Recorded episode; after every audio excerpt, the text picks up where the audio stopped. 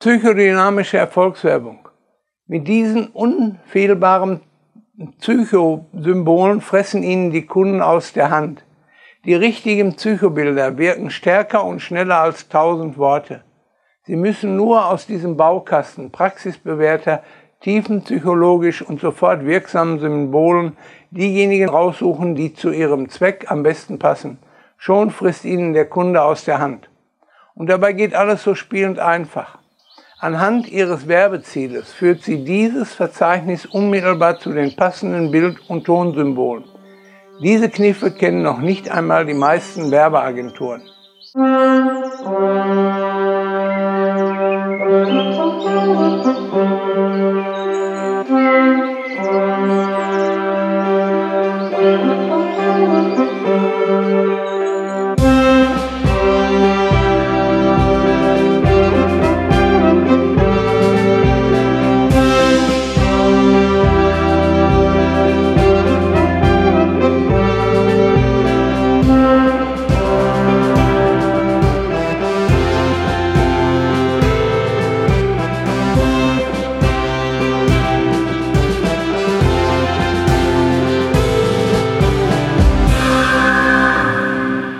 Hört den Jagdfunk, die 21, 41. Ausgabe, direkt mit Versprecher beginnen.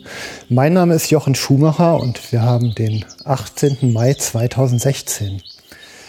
Ja, ich bin ja in meiner Vergangenheit lange vertrieblich unterwegs gewesen und habe da oft aufgebaut auf der Arbeit von Menschen, die vorher Bilder in Köpfe gezaubert haben auf wundersame Weise. Und das ist ein Handwerk, was auch beherrscht werden will.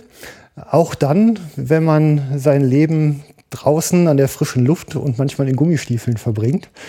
Und ähm, ja, zutragen tut sich's manchmal auf tolle Weise. Ich finde nämlich in meiner Kommentarspalte auf einmal jemanden wieder, ähm, der Feedback gibt, was mich ja sowieso immer freut, wie ihr wisst. Und dem nachgespürt entpuppt sich jemand, der mit Marketing ganz schön Erfahrung gesammelt hat in seinem Leben. Ich begrüße ganz herzlich im Jagdfunk den Frank, Frank Rehme. Hallo Frank. Hallo Jochen, grüß dich. Danke ja, für die Einladung. Das ist ja auch immer ganz spannend, wie sich dann halt so über dieses Internet die Kreise schließen. Ne? Und auf einmal hat man Kontakt mit Menschen, die man nie vorher gesehen hat. Ja. Und vor allen Dingen, man, man ist mit Themen auf einmal beschäftigt, an die man vorher eigentlich nie gedacht hat. Ne? Ja. Und dann zeigt sich auf wunderbare Weise diese Vielfalt, diese Unendlichkeit, ne, die drin steckt. Mit immer neuen Kombinationsmöglichkeiten, mhm. oder? Ja. Das ist äh, praktisch die, ja, wie hat, wie hat der gute ähm, Peter Kruse hat mal gesagt, eine wahnsinnige Interaktionsfrequenz kommt dann auf einmal zustande. Ja, man darf nur das Atmen nicht vergessen zwischendurch. Ja, genau. ne? ähm, Frank, du hast ja auch eine, eine spannende Geschichte, ne? bis du hier hier hingekommen bist. Ja, absolut. Also kann man wirklich so sagen. Du hast mich ja gerade so als, als, als Marketingmensch ähm, angekündigt, der, als der ich mich ja eigentlich überhaupt gar nicht sehe, obwohl ich mich mit vielen Themen da eigentlich beschäftige. Ähm, ich erkläre mal kurz so, so ein bisschen meine Historie, damit die ja. Hörer auch wissen, wen sie da überhaupt am Mikrofon haben. Ähm, ich habe vor exakt 39 Jahren ungefähr, habe ich mal angefangen, eine Elektrikerlehre im Bergbau damals, Bergwerk Prosper Haniel. Äh, habe dann angefangen, Klingt nach Ruhrgebiet, ne? Ist Ruhrpott, ich bin Ruhrpott pur, hört man hier auch mal. Du bist ja ein Bruder, ich bin ja auch aus Duisburg. Ah, okay, ja, genau. Ich komme aus, aus der Tropen, aus Bottrop. Ne? Ah. Und ähm, habe dann da auch 15 Jahre unter Tage gearbeitet, habe dann da dieses, der Bergbau hatte früher, als ich da angefangen habe, waren da noch 300.000 Leute beschäftigt. Ja. Der hatte dann so eigene Fortbildungsschienen auch, da konnte man, äh, ich sag mal, verschiedene Ausbildungen machen bis hin zum Ingenieur. Da habe ich komplett einmal alles durchgemacht. Also ich, ich kann sagen, ich habe äh, eigentlich das deutsche ähm, äh, Fortbildungsprogramm, alles, was man machen kann, habe ich, glaube ich, hinter mich gelassen. Mhm. Ähm, Meisterbrief irgendwann mal gemacht, staatlich geprüfter Techniker, dann Ingenieur ähm, und bin dann über ganz verschiedene Sonderaufgaben, die ich dann da hatte, in Richtung ähm, Erwachsenenbildung, Qualitätsmanagement gelaufen, habe dann da den Bergbau auch verlassen, als ich gemerkt habe, jetzt gibt es nur noch zwei Wege. Entweder du wartest jetzt ab und gehst mit 50 in Rente. Für mich ein absolutes äh, Traumata, an sowas zu denken, weil ich werde, glaube ich, nie in Rente gehen. Ich äh, habe so als Vorbilder dann lieber die Indianer, wo man irgendwie merkt, bis man ist für den Stamm irgendwie ähm, nützlich und drei Tage bevor man irgendwie merkt, jetzt geht's zu Ende, verzieht man sich in die Berge und dann kreisen die Geier. So ähnlich stelle ich mir bei, bei mir auch vor.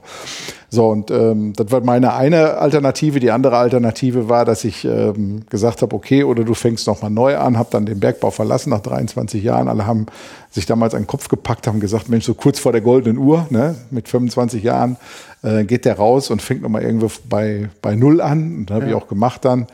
Bin in den Handel reingegangen, habe dann da solche Dinge gemacht wie IT, also über so eine IT-Schiene bin ich dann da reingekommen. Das war damals 2000, äh, als man diese ganz große Green Card-Diskussion da hatte und ganz viele Inder nach Deutschland holen ah, wollte. Kinder statt Inder. Hat's ja, genau. Das war damals die Kinder statt Inder-Diskussion. Ja, kenne ich auch noch gut. Was wir schon alles erdulden mussten ja, ja. im Land. Ne? Genau.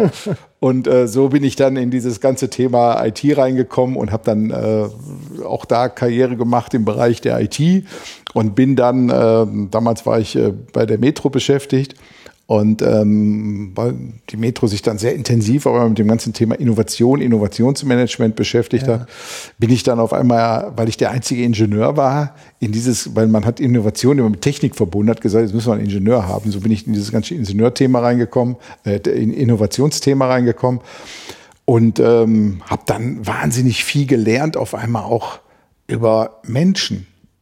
Und das war ist eigentlich die Basis, die spannendste, was ich überhaupt bis jetzt so in meinem ganzen Berufsleben eigentlich so ähm, an Erkenntnis gewonnen habe, ist dieses ganze Thema, wie denken eigentlich Menschen?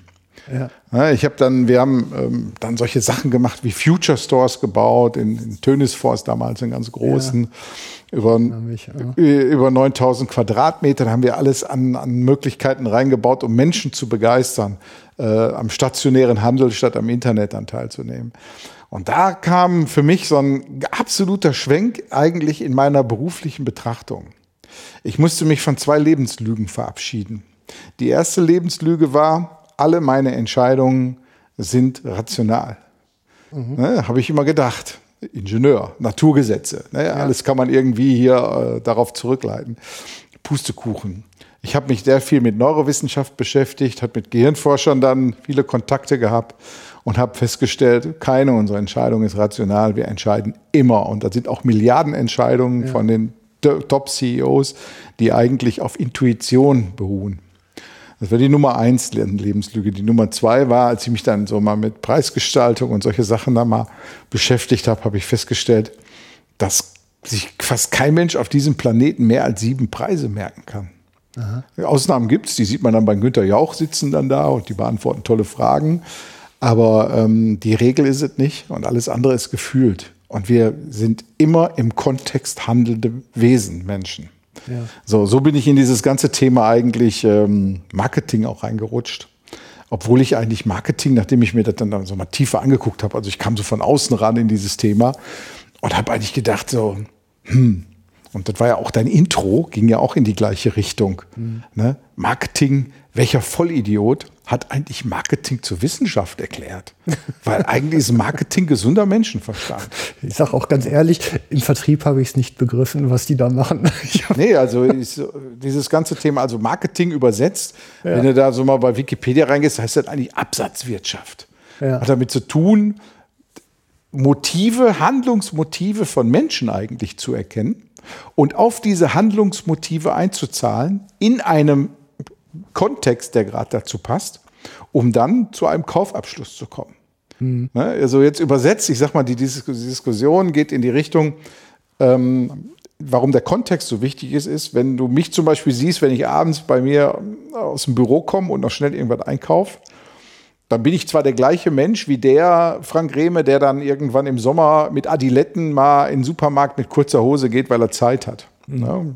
An einem Samstag, wo ich eher ein bisschen chilliger unterwegs bin. So, zweimal der gleiche Mensch, aber der hat einen anderen Kontext, der um ihn herum ist und deshalb komplett anders handelt. Und wir handeln immer kontextabhängig. Ne? Sehen wir selber, ähm, als ein Beispiel, was jeder Jäger wahrscheinlich auch nachvollziehen kann, ne? wenn du auf dem Schießstand bist und auf die Scheibe anlegst, ist der Kontext ein komplett anderer, als wenn du vor deinem Lebenskeiler stehst und den anvisierst, dann ist dein kompletter Körper voll Adrenalin und handelt ganz anders und so ähnlich muss man dann dabei auch sehen. Mhm. Und dieses ganze Thema ähm, zu verstehen, wie die Handlungsmotive ähm, von Menschen eigentlich sind, bin ich äh, auf den Professor Häusel mal gestoßen. Ein ganz, ganz toller Typ, der hat die Gruppe Nymphenburg da gegründet. Das ist so ein, so ein Beratungshaus eigentlich für dieses ganze Thema Neuromarketing auch. Und der hat eine gute These aufgestellt oder eine große Untersuchung gemacht und hat die sogenannte Limbic Map gebaut. Mhm. Die Limbic Map zeigt eigentlich, dass wir eigentlich drei Handlungshauptmotive haben. Das eine ist, eine ist Balance, das andere Stimulanz und das andere Dominanz. So, und da kann man ganz viel drunter einordnen. Und da drunter sind untergeordnet dann noch bestimmte Motive, die wir haben. Ich sag mal, Macht, Freude, Sicherheit, Sauberkeit und solche Dinge alle. Mhm. Da kann man wunderbar sehen, also Limbic Map mal googeln, dann sieht man ein wunderbares Bild, das erklärt sich fast von ganz alleine, wo man dann erkennen kann, wie Handlungsmotive von Menschen funktionieren. Mhm. Und so versuche ich auch. Ich habe dann irgendwann mal ein eigenes Unternehmen gegründet, die GMV-Team, so heißt das ganze Thema. GMV steht dabei für gesunder Menschenverstand. Was ich eine großartige Namenswahl finde übrigens. Ja, ähm, ich, wenn, falls das mal ein, ein, Hörer interessiert, kann ich erzählen, ja. wo das Ganze herkommt. Ne? Also GMV, wir hatten, als ich da noch bei dem großen Unternehmen war, ähm, kam irgendwann mal auch äh, eine große Beratung zur Prozessoptimierung in unser Unternehmen. Ja. Ähm, und dann waren junge Berater da bei mir, die saßen dann da und haben dann alle Prozesse analysiert, natürlich auch unseren Innovationsprozess. Und die haben mich dann gefragt, so, nach welcher Methode arbeiten Sie denn hier? Dann habe ich gesagt, nach Methode GMV. Ne? Wir haben alles mitgeschrieben. Ah. Und ähm, ein paar Wochen später war dann vor der Geschäftsführung da die Präsentation der Analyseergebnisse. Und ähm, dann präsentierte dieser junge Mensch dann da, ja, und hier wird derzeit nach Methode GMV gearbeitet. Ja. Und dann fragte da der Partner und unser Geschäftsführer, was ist denn hier die Methode GMV? Kenne ich ja gar nicht. Ne? Ja. Und sagte, ja, weiß ich auch nicht, müssen wir mal den, den Reme fragen. Ne? Und dann habe ich gesagt, ja, gesunder Menschenverstand. Ne? so, so kam dieses zusammen. Weil das ist auch meine, ja. ist auch meine feste Überzeugung, ja. dass äh, neue Ideen Innovation in Unternehmen sehr stark aus der Intuition und aus dem eigenen Wissen herauskommen. Ja, zumindest brauchen Sie doch einen großen Platz. Also ich sage mal, machen Sie mal Innovation, ist nicht. doch geht doch gar nicht. Ne? Sei also, mal kreativ. Ne? Ja. Muss ich ver vergleiche das immer mit dem Thema ähm, ähm, Hunger. Mhm. Ne? Hunger ist ja ein Gefühl, was von sich innen, innen heraus entsteht. Ich kann jetzt nicht zu dir sagen, Jochen, sei mal eben hungrig. Ja. Funktioniert nicht. Und genauso muss man diese, diesen Appetit wecken, dieses ganze Thema, ähm, was will, wollen Menschen erreichen? Hier dieses, dieses, dieses super Beispiel, was es schon ein paar hundert Jahre gibt. Ähm, wenn du willst, dass Menschen Schiff bauen, äh, erklär ihnen nicht, wie sie das machen sollen, sondern vermittel ihnen die Sehnsucht zum Meer. Ja. Ne? Und mhm. genau das ist das, was eigentlich die, die Kraft von Innovation ist. Ich habe da viele, viele praktische Erfahrungen sammeln dürfen in den letzten zehn Jahren in dem Bereich, die ich jetzt mit in dieses Unternehmen mit übernommen habe. Und wir versuchen mit Unternehmen ja, ähm, ich sag mal, Innovationskraft, neue Geschäftsmodelle, Ideenfindungsmethoden, solche, die, die ganze Bandbreite eigentlich in die Unternehmen mit reinzubringen. Mhm. Haben auch einen eigenen Ort dafür geschaffen, weil wir sehr stark mit einer Weiterentwicklung einer bestimmten Innovationsmethode, nämlich Design Thinking, arbeiten. Mhm. Design Thinking hat äh, sechs Phasen. Wir haben noch eine siebte dazu gebaut, äh, weil wir die Umsetzungskraft eigentlich von dieser Methode stärken wollten noch. Nennen das jetzt einfach mal Next Thinking, um da nicht in Namenswirrwarr reinzufallen. Und haben um diese Methode herum Raum gebaut in Düsseldorf. Der nennt sich Denkubator. Kann man auch wunderbar googeln, www.denkubator.de. Mhm. Ähm, und äh, den Namen gibt es auch nur ein einziges Mal auf dieser Welt. Und ähm, haben um diesem, in, aus einer uralten Schreinerei, haben wir so im Vintage-Style Innovationsräume gemacht und das sind vier Raumkonzepte, die alle auf diese Methode einzahlen und diese mhm. maximal unterstützen. Einmal mm, ein äh, Kreativbereich, dann so ein Prototyping-Bereich, ein Kommunikationsbereich und so eine Art Lounge, in der man mhm. auch mal ein bisschen abhängen kann. Äh, unser Claim ist da an der Stelle, ähm, Innovationen entstehen nicht im Büro, erst recht nicht in deinem und wir holen dich da raus. Ne? Und man mhm. kann diese Räume auch mieten, viele Unternehmen, ich sag mal, wir haben eigentlich das Who is Who der deutschen Konsumgüterindustrie und, und, und, und äh, der Agenturen in Düsseldorf, die in Düsseldorf sehr stark vertreten sind, haben wir bei uns so als Kunden, die einfach nur den Raum mieten, mhm. manchmal auch mit Moderation von uns, um einfach neue Konzepte zu entwickeln. Mhm. Und so, ja, praktisch kam ich zu diesem ganzen Thema und irgendwie dann auch mal an die Jagd. Ja, das wäre jetzt genau die nächste Frage gewesen. Wie kommt denn einer wie du auf einmal an die Jagd? Also ähm, wenn, mich, wenn mir vor zehn Jahren jemand prognostiziert hätte, dass ich im Jahre 2015, nämlich so lange ist es noch gar nicht her, irgendwann mal einen Jagdschein machen werde, hätte ich den vor zehn Jahren wahrscheinlich für wahnsinnig bescheuert erklärt. Weil die Branche von mir weiter weg war als, glaube ich, äh, das Sternbild Centurion oder so ähnlich. Ne? Also ich war da komplett in einer, in einer, in einer anderen Mut unterwegs ne? mhm. und bin eigentlich über zwei Dinge dann zur Jagd gekommen. Nämlich Nummer eins über den Schießsport. Okay. Ja, es gibt ja immer so Dinge, die man so sagt im Leben. Ich ähm, mache ich mal, wenn ich mal älter bin, wenn ich mal Geld habe, wenn ja. ich mal Zeit habe. Irgendwie findet man immer Gründe, Dinge zu tun. Und ich bin dann ähm, seit vielen Jahren hatte ich eigentlich schon den Wunsch, eigentlich mal Skisport zu machen. Äh, habe auch ein bisschen Talent dazu und äh, bin dann irgendwann mal angefangen mit dem ganzen Thema Skisport. Und in unserem Sportverein sind auch ähm, jede Menge Jäger. Mhm. Und habe so auf einmal Kontakt mit dem ganzen Jagdthema da auch bekommen. Dann habe ich aber noch eine kleine Historie. Und zwar, als ich so zehn Jahre alt war, zehn, elf Jahre alt war, hat mein Vater einen Jagdschein gemacht. Oder der wollte den machen. Der hat den nicht geschafft. Der ist dann durchgefallen und war so sauer, hat eigentlich nicht weitergemacht. Und damals war dieses Thema, ähm, wo man Blätter kopieren musste, also eine Kopie zu machen von einem Blatt, ja. war wahnsinnig teuer. Ich weiß nicht, ob du dich an die Zeit noch erinnerst, ja, ja. aber das war dann immer 50 Pfennig. Und äh, Anfang der 70er war 50 Pfennig viel Geld. Und mein Vater sagte, ja, müssen wir alles kopieren, hier das Material, was ich habe. Dann habe ich gesagt, nee, pass auf, ich tippe dir das ab und du gibst mir die 50 Pfennig. Ne? So habe ich dann auf einmal ganz viel Jagdwissen reinbekommen, ja. allein durch das Abtippen dieser Blätter und fand das schon ganz schön spannend. Dann ist das ganze Thema über viele Jahrzehnte erstmal vergraben gewesen und als ich dann ähm, mir irgendwann mal gemerkt habe, du bist total denaturiert. Ich hatte mit Natur nichts mehr zu tun. Du musst dir vorstellen, Mensch, der nur in Glas- und Edelstahlgebäuden von irgendwelchen großen Unternehmen unterwegs ist und äh, die, die Natur nur noch von irgendwelchen tollen Dienstwagen aus er, erkennt, mhm. der, da, da habe ich irgendwann mal gemerkt, das hat vielleicht auch ein bisschen so mit Midlife-Crisis zu tun. Ich weiß überhaupt nicht mehr, wie die Bäume heißen. Ich weiß nicht mehr, was die Tiere tun ich, ich kenne mich hier überhaupt gar nicht mehr aus in meiner, in meiner Umwelt. Den ich kenne nur noch die Stadt ne? und ja. habe gemerkt, du bist hier auf einem ja. total falschen Dampfer unterwegs. Mhm. Ja, und ähm, habe mich dann wieder ähm, über dieses Thema Schießsport und mit Jägern zusammen, habe ich dann gesagt, okay, ähm, das Thema hatte ich als Kind schon mal fasziniert guck mal, was daraus geworden ist. Ähm, du, du informierst dich jetzt mal. Dann fängt das ja an, du kennst das ja, man googelt dann mal irgendwie rum und schaut mal mhm. dahin, dahin und bin dann an eine Jagdschule gekommen bei uns um die Ecke, die Kurse angeboten haben, so innerhalb von sechs Wochen. Mhm. Also so ein ganzes Jahr in der, in der Kreisjägerschaft, das hätte ich einfach zeitlich nicht hingekriegt. Das lässt mein Job überhaupt nicht zu. So als Freiberufler, Selbstständiger äh, bist du so unkalkulierbar von deinen Einsätzen her. Äh, kennst du ja selber auch. Ja.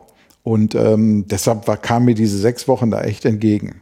Und ich muss auch, für mich war das auch so eine kleine Challenge.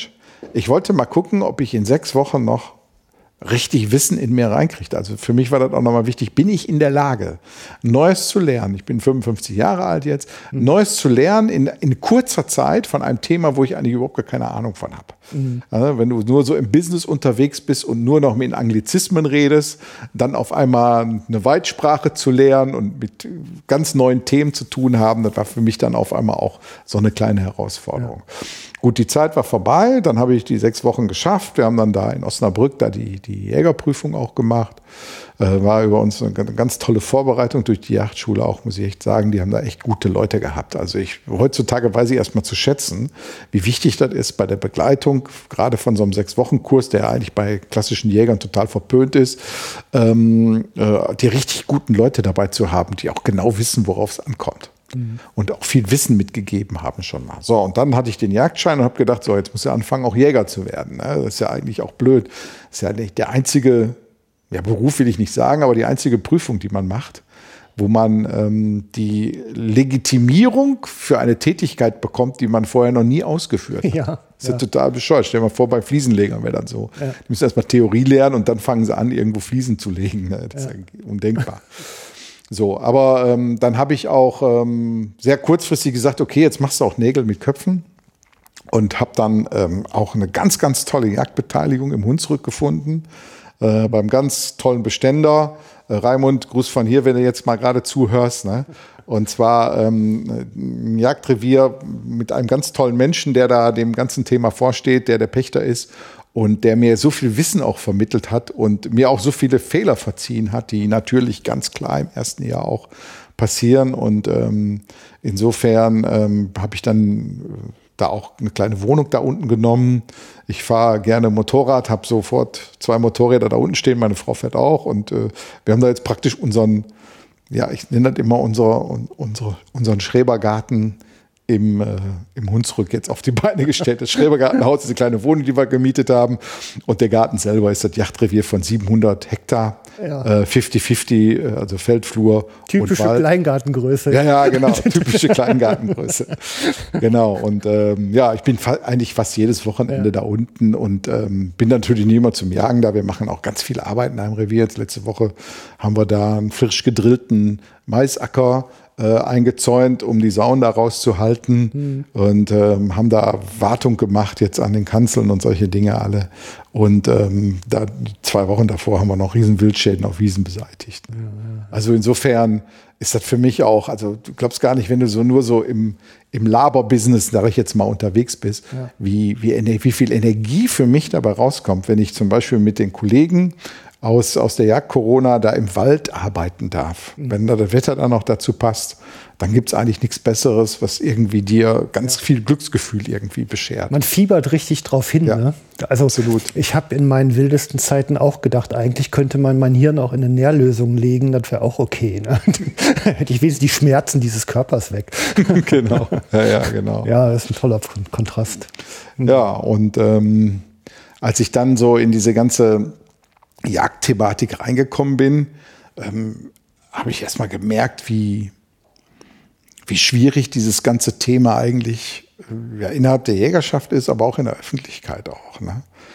Also ich habe dann so Wörter gehört, erstmalig, die ich gar nicht irgendwie ähm, ähm, deuten konnte. Und zwar ähm, hatte mein Beständer so in so einem, das war so ein Internetinserat, der hatte dann da reingeschrieben, ich suche dann keine Waldrambos, Jagdneider und solche Geschichten. Ja. Ich kannte die Wörter bis dahin eigentlich überhaupt gar nicht hm. und habe dann erstmal festgestellt, ja, wie, also gerade dieses Thema Jagdneid, das habe ich ganz auf einmal gemerkt, was das bedeutet auch mit den Nachbarpächtern von den Nachbarrevieren und so. Hm. Wir hatten jetzt vor kurzem noch so ein Beispiel, wo ähm, ein Jungjäger, der jetzt dazugekommen ist, der gerade auch vor, vor, sechs oder acht Wochen einen Jagdschein gemacht hat, einen wirklichen Klasse 1 Bock geschossen hat. Mhm. Und der, der Nachbarpächter total wütend war, dass er den Bock geschossen hat, auf den er jetzt schon seit äh, geraumer Zeit, seit Jahren versucht hat, den irgendwie zu kriegen. Mhm. Ne, also da, da ist auch ganz viel Missgunst eigentlich auch dabei. Das ist so eine Geschichte, ja. die ich so festgestellt habe.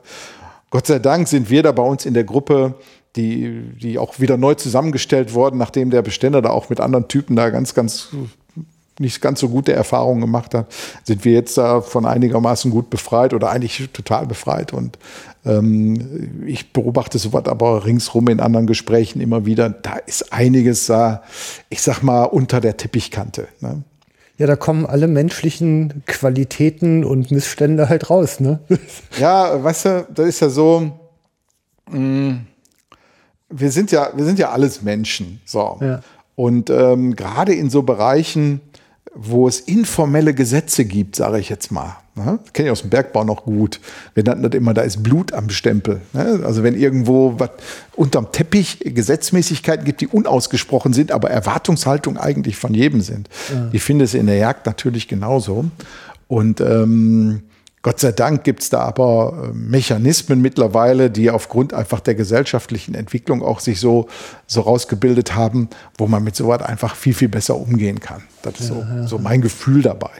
Wie gesagt, ich bin echt noch nicht lange in der Branche und habe die auch jetzt so erstmal angesehen, wo ich gemerkt habe, okay, da gibt es bestimmte Dinge, die sind anders. Und diese bestimmten Dinge, die da einfach anders sind als so in der restlichen Welt, die haben nicht nur alleine mit der Sprache zu tun, die man natürlich dann auch pflegt, sondern auch, ich glaube, manchmal mit so einem falschen Bewusstsein oder Gefühl von Weiterführung von Traditionen.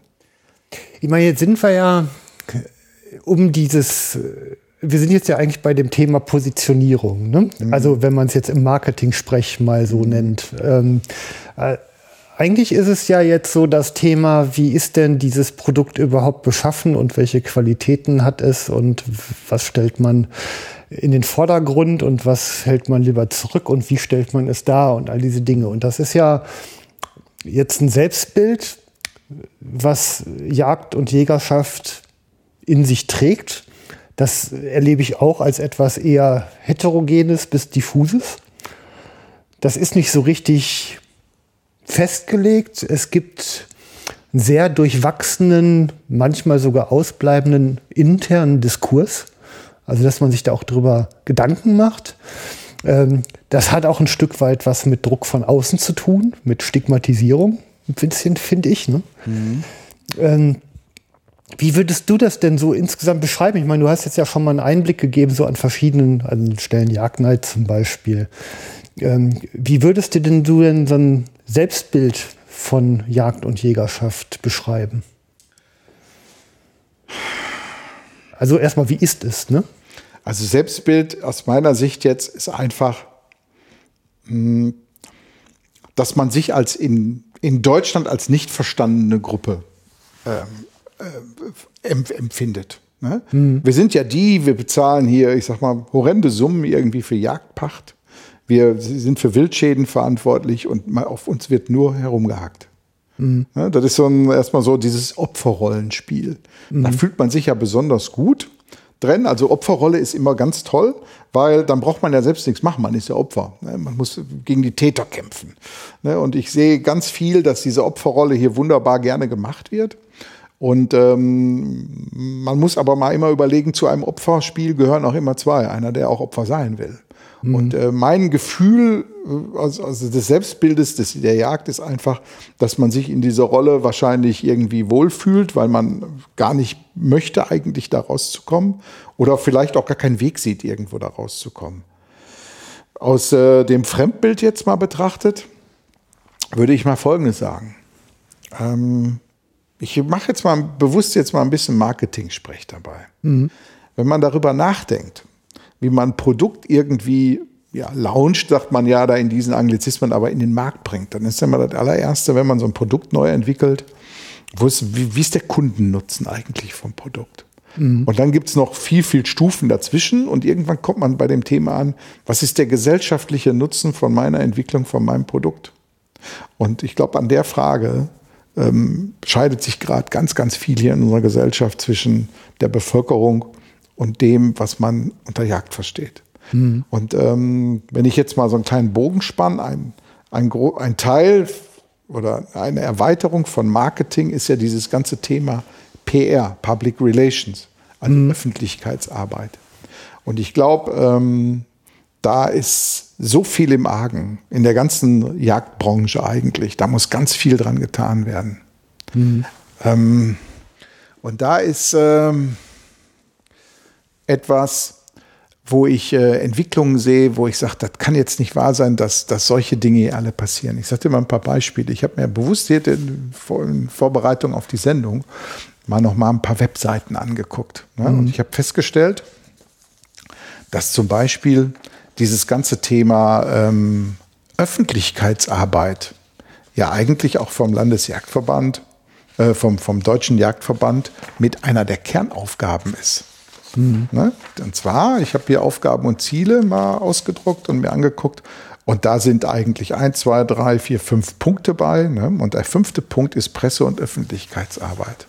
Und meiner Meinung nach müssen wir als Jäger uns Gedanken machen, wie wir das besser und vernünftig hinkriegen. Mhm. Ich sage dir mal ein Beispiel, ähm, die jeder kennt. Und zwar haben wir alle mal, ich weiß nicht, aus deiner Vergangenheit kennst du ja noch, ähm, dass eigentlich die Spitze der Automobilwirtschaft oder der meistverkauften Automobile viele Jahre immer umkämpft war zwischen Opel und Volkswagen. Da war immer der Golf und der Kadett oder Astra ja. hinterher, die haben immer um die Spitze gekämpft. So, und dann kam irgendwann mal eine Entwicklung, wo dieses ganze Thema Opel keine Rolle mehr spielte. Mhm. So, und auf einmal stellen wir fest, dass auf einmal diese Marke jetzt so langsam, und wir sind wirklich so bei Markenbildung und bei dem Thema PR, wie so ein Phönix aus der Asche auf einmal wieder hochkommt. Wie kommt denn sowas? Bauen die jetzt auf einmal bessere Produkte als früher? Ähm, wenn man da mal genauer hinguckt, so aus Marketing-Sicht, dann haben die einfach daran gearbeitet, an der Markenbildung ganz anders vorzugehen. Die haben daran gearbeitet, die Kommunikation über die Produkte ganz anders zu machen. Und äh, die Parallelen kann man wunderbar auch auf unsere Branche ziehen. Das äh, heißt aber doch erstmal einen sehr konzentrierten äh, Blick nach innen, ne? Absolut. Also erstmal auch auf die eigenen Stärken und Schwächen. Mhm. Ähm, konkret jetzt bei Opel ist dieses Jahr gemacht worden. Ähm, die haben sich eine der besten Marketingfrauen der, Deutschlands engagiert, die Tina Müller. Die kam von Henkel ursprünglich mal. Und die hat die ganze Marke praktisch auf den Kopf gestellt. Und die hat natürlich auch sehr stark in dem Konzern äh, Veränderungen bewirkt. Kann man gar nicht glauben. Also so wie, wie dieses Thema Marketing, weil eigentlich nie ein Vorstandsressort war, auf einmal Wichtigkeit bekam, um die Marke wieder nach oben zu bringen. Hm. Jeder erinnert sich ja an diese Kampagne Umparken im Kopf. Hm. Ne? Das zieht ja ganz klar auf eine Schwäche. Ne? Wir waren bisher irgendwo in so einer Ecke unterwegs, wo wir eher als Marke ja nicht in Premium gesehen wurde. Fast kein Unternehmen hat irgendwie Opel in der Dienstwagenordnung gehabt oder solche Sachen alle. Mhm. Ne, und ähm, auf einmal hat man bewusst auf diese Schwäche hingepackt. Das ist genau das gleiche wie bei den Bausparkassen hier dieses Thema, ich will gerne Spießer sein. Ne? Mhm. So, dass man gesagt hat, okay, wir gehen jetzt mal auf die Schwäche ein und gucken mal, wie wir das in den Köpfen der Menschen mal wieder umdrehen. Und umparken im Kopf ist ja eine, ein, ähm, ist ja eine, eine, äh, ein Call to Action, nennt man das. Ne? Also mhm. man geht hin und sagt, okay, du musst jetzt was tun. Ne? Äh, das ist immer etwas, wo man Leute mit ähm, motiviert, eine bestimmte Handlung zu machen. Und Umparken im Kopf ist ja eine Call to Action. Man sagt, denk mal drüber nach. Ist dieses Auto eigentlich immer noch da auf diesem, auf diesem Level, wo du den siehst oder nicht? Und genau das Gleiche muss meiner Meinung nach auch in der Jägerschaft viel, viel mehr passieren. Man, also ich sag mal, diese Mentalität rauszugehen und zu sagen, dafür stehe ich, ähm, ist ja eine ganz andere Mentalität als diejenige, die zu, zu sagen, ich ziehe mich in mein Revier zurück und äh, die Realität wird schon an mir vorbeiziehen. Und dazwischen ist ja eine gewaltige Kluft, die man ja auch ein Stück weit überbrücken muss, weil sonst wird es ja nicht ehrlich. Also ich muss ja auch, wenn ich Jagd denke, für alle Jäger, die da sind, und das muss ich ja irgendwie, also zumindest zu einem großen Teil tun, ähm, dann muss das Ganze ja in sich auch stimmig sein. Ne? Mhm. Ja, also das, dieses Thema Storytelling, was natürlich da im Marketing ganz, ganz okay. groß ist. Ne? Also mhm. das, das, muss natürlich passen. Aber ich bin, ich würde da viel, viel, vielleicht noch viel, viel eher ansetzen. Sehen wir uns jetzt mal an, ähm, ich habe ja gerade gesagt, ja. so, irgendwann landet man mal bei dem Thema, was ist eigentlich der Sinn meines Produktes für die Gesellschaft? Ja. Und da, ich meine, das hast du in vielen Sendungen ja auch mit Gesprächspartnern hier wunderbar besprochen. Dieser Link ist einfach nicht mehr da. Und wir arbeiten auch wunderbar daran, den Link auch bloß nicht entstehen zu lassen für, vom ja. gesellschaftlichen Nutzen von Jagd. Ich sage mal ja. ein Beispiel. Ähm, in der Sendung hier mit den, wo über diese Bloody Lion, Blood Lions gesprochen wurde, ja, Matthias. Hat, mhm. genau, hat der Matthias ja nochmal wunderbar gesagt, wie wichtig die Kraft der Bilder war, wenn dieses, dieser Film mal ins Fernsehen kommt. Ja, ja. Soweit sind, wir sind ja schon viel, viel weiter eigentlich. Gehen wir mal bei YouTube mit einer der größten Suchmaschinen mittlerweile und gib mal das Thema Jagd ein. Und dann guck mhm. dir mal die Bilder an, die du da siehst. Ja, man will das nicht sehen. Ne? Und ja, und ja. die Macht der Bilder, also ja. ich, da, da, wirst du nie drin oder siehst du ganz, ganz wenige Videos, wo eigentlich die Hauptarbeit von dem, was ich im Revier tue, ne? also ich mache fünf, sechs Mal im, im Jahr vielleicht den Finger krumm da, aber ganz oft die Hände krumm, weil wir da Arbeit machen, die mit Hege und mit, mit, mit äh, Verhütung von Wildschaden und so weiter zu tun haben. Das siehst du in den Videos aber nie. So, und jetzt musst du dir vorstellen, da zeigen die dann äh, eine Saunjagd oder so. Wir kennen solche Bilder alle, für uns ist das überhaupt kein Problem. Jeder Jäger denkt sich, warum sollte man sich darüber aufregen? Aber dieses ganze Thema ähm, Zerstörung, Tod, solche Bilder sind in der Gesellschaft einfach nicht mehr opportun. Das muss, man, das muss einem einfach klar sein, was ja. man mit solchen Bildern ähm, anrichtet eigentlich an Schaden für so eine komplette Branche. Ich meine, natürlich, ich bin auch stolz darauf, wenn ich irgendwo äh, ein tolles Stück erlegt habe oder so und auch ähm, mal zeigen zu können, wie man sowas eigentlich macht, wie man sein Handwerk ausübt, sozusagen. Das machen ja viele. Ne, siehst ja bei ganz vielen Lehrvideos von Schreinern und so weiter, wie die irgendwelche Dinge produzieren. Genau den Wunsch haben Menschen eigentlich immer in sich. Mhm. Aber in der Jagd erreicht man damit genau wahrscheinlich das Gegenteil, weil unsere Gesellschaft mit solchen Dingen einfach nichts mehr anfangen kann. Und er sich abwendet. Und du siehst ja, dass viele Diskussionen jetzt aufgrund von multiplen ähm, Gesellschaftsstrukturen, die wir haben, wir haben die Gruppe der LOHAS, Life of Health and Sustainability. Das sind so, sage ich mal, die Edelgrünen, die Lifestyle-Grünen heutzutage. Dann gibt es andere Gruppen wieder, die, die sich ähm, mit, mit Veganismus beschäftigen, was ja schon fast zur Religion manchmal hochstilisiert wird auch. Mhm. Äh, und du siehst, solche, solche Strömungen gab es in der Gesellschaft vor 30, 40 Jahren noch gar nicht. So, und jetzt auf einmal sind wir eine Strömung auch der Gesellschaft, die aber abebbt langsam, obwohl es immer mehr Jäger werden, aber vom Ansehen her komplett abebbt. Und das ist unser großes Problem, was wir eigentlich haben. Wir produzieren Bilder, die eigentlich eine Abstoßen gegen unser Handeln bei den normalen Menschen produziert. Ähm, viele Menschen haben mit Natur überhaupt nichts mehr am Hut.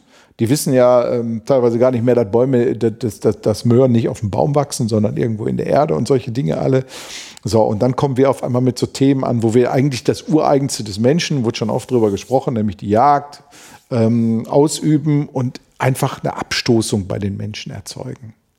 Mhm. Ähm, der von mir gerade erwähnte äh, Professor Heusel da, der dieses, dieses Thema Neuromarketing sehr stark gemacht hat, der hat mal einen wunderbaren Satz gesagt, ähm, den, den ich so oft bewiesen gesehen habe. Und zwar folgendes. Eine Information, die unser Gehirn erreicht und nicht mit einer Emotion gekoppelt ist, ist für ein Gehirn wertlos. Mhm. Wird gar nicht aufgenommen. Ne? So, das heißt, äh, im Umkehrschluss, du musst dir mal anschauen, wenn du irgendwie so ein Otto Normalbürger bist und du siehst, wie einer da, ähm, ich sag mal, auf den Bock schießt, ne? dann wahrscheinlich noch mit einem guten Zoom in der richtigen Größe auf dem Bildschirm in YouTube, hm. wie äh, sieht dann, wie dieses Tier dann auch zeichnet, irgendwie, ich sag mal, ähm, ein Weitwundschuss oder so, wo sich das Tier auch noch krümmt und vielleicht noch ein paar Meter läuft und so und dann zusammenbricht. Das stößt die Leute total ab. Mhm. Die, die Emotion, die damit transportiert wird, ist Vernichtung. Mhm. Vernichtung von Leben. Ne, für menschliches Leben eigentlich vollkommen normal, aber in unserer Gesellschaft überhaupt nicht mehr opportun. Mhm. Und solche Bilder existieren massenhaft in den Medien, in den sozialen Medien. Ja, Jäger produzieren sie und stellen sie in die sozialen genau. Medien. Also im Grunde ist das ja eigentlich der Strick, den man sich selber um den Hals legt. Absolut, wunderbar gesagt. Man hat jetzt eigentlich gezeigt, dass, ja, ich sag mal kurz gedacht, Fleisch eh aus der Kultivkultur kommt Mhm. Und äh, damit brauche ich eigentlich die Jäger nicht mehr. Mhm. So, wenn ich die Diskussion dafür, ich habe ja viele Diskussionen mit Menschen genau über dieses Thema, weil ich auch sehr proaktiv damit umgehe. Mhm. Also ich äh, sage offen in Gesprächen, dass ich zu, zur Jagd gehe. Was ich aber nicht tue, ist, dass ich das irgendwo in in soziale Medien reinposte oder so. Du wirst von mir nie irgendwie, ich, ich spiele wunderbar einen Twitter-Account mit ein paar tausend Followern. Mhm.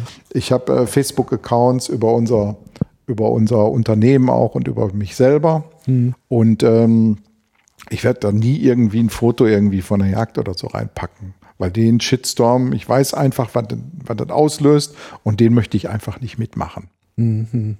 Ja. Also ich tue das ja. Ich bin auf Twitter damit mhm. unterwegs, was zu spannenden Kontakten führt. Mhm. Aber wichtig ist äh, eben nicht, nicht auf das Erlegen. Also ich finde, das ist ja, ich erzähle ja auch nicht aus meinem Schlafzimmer, was mhm. ich da tue. Genau. Und ich, ich sag mal, das Erlegen eines Wildtieres ist ein ähnlich heiliger Moment. Mhm. Der gehört nicht in die Öffentlichkeit. Sowas bespricht man mit seinem Freund, aber dann ist auch gut. Ja, ja, ja? ja sehe ich genauso. So in etwa. Aber, aber, dieses Ausführen, Ausüben seiner Tätigkeit mit Stolz dann auch ist ein Bedürfnis von anderen Menschen wieder und die tun es dann. Ich sage dir auch mal ein Beispiel, was, was mich so geschockt hat und erstmal so, was ich so nicht einordnen konnte, war folgendes. Als ich in der Jagdschule damals war, da erzählte mir der Besitzer einer Jagdschule, dass ähm, die den Teilnehmerin haben, ein, die eine berühmte Schauspielerin ist in mhm. irgendeiner Serie, die ich nicht kannte. So, und der Sender ihr verboten hat, diese Jagdausbildung fertig zu machen, weil die Angst hatten vor negativer PR, wenn das irgendwo rauskommt. Mhm. Ne? Also so wird persönliches Leben schon teilweise von berufliches Leben von solchen Strömungen mit beeinflusst. Ja. So, jetzt wissen wir alle, du weißt es und ich weiß es natürlich, welche Aufgaben eigentlich Jagd hier in der Gesellschaft hat und die meisten Hörer wissen das ja eigentlich auch. Mhm. Aber wieso kriegen wir den Dreh jetzt nicht? Und da müssen wir jetzt mal drauf kommen, ähm, damit viel, viel offensiver eigentlich auch umzugehen. Mhm. Ich fand ja ganz witzig und putzig da den Zeichentrickfilm, der vor kurzem äh, ja auch mal gelauncht wurde hier, wie Jagd eigentlich, warum Jagd eigentlich wichtig ist hier, da wurde über Wildschäden geredet und solche Dinge alle. Das war sehr gut, um mal äh, augenscheinlich zu zeigen, was eigentlich die Zusammenhänge da sind. Im Groben auch leicht verständlich, fand ich echt gut auf den Punkt gebracht. Aber ähm, das ist dann einmal so ein Strohfeuer, das wird dann viral verteilt auch und kriegt dann, ich sag mal, ein paar hunderttausend mhm. Klicks da bei YouTube vielleicht. Aber man muss viel, viel mehr in die Richtung denken, das muss eine kontinuierliche Aufgabe bleiben. In der Zeit heutzutage, wo die sozialen Medien ja eine solche Kraft überhaupt auch von Bildern haben, ähm, müssen wir uns überlegen, wie wir mit unserem Produkt der Jagd eigentlich, mit unserer Leidenschaft und Passion, die wir da führen, in der Öffentlichkeit mit umgehen. Und da haben wir echte Baustellen, muss ich wirklich sagen. Soziales Medium bedeutet ja, dass viele Menschen da mitmachen und miteinander in Aktion sind.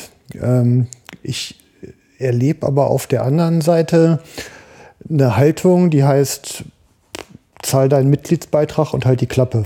Mhm. Um es jetzt mal ein bisschen zu überspitzen und sicherlich auch dem einen oder anderen Unrecht zu tun, aber so mhm. in etwa die Mentalität. Mhm. Und das ist ja eigentlich das Gegenteil von dem, was über soziale Medien funktioniert. Mhm. Ist das, also ich erlebe eben persönlich ja überhaupt nicht, dass äh, eine Kommunikation über ein soziales Medium institutionalisierbar wäre sondern sie lebt ja geradezu davon, dass viele sich daran beteiligen. Hm.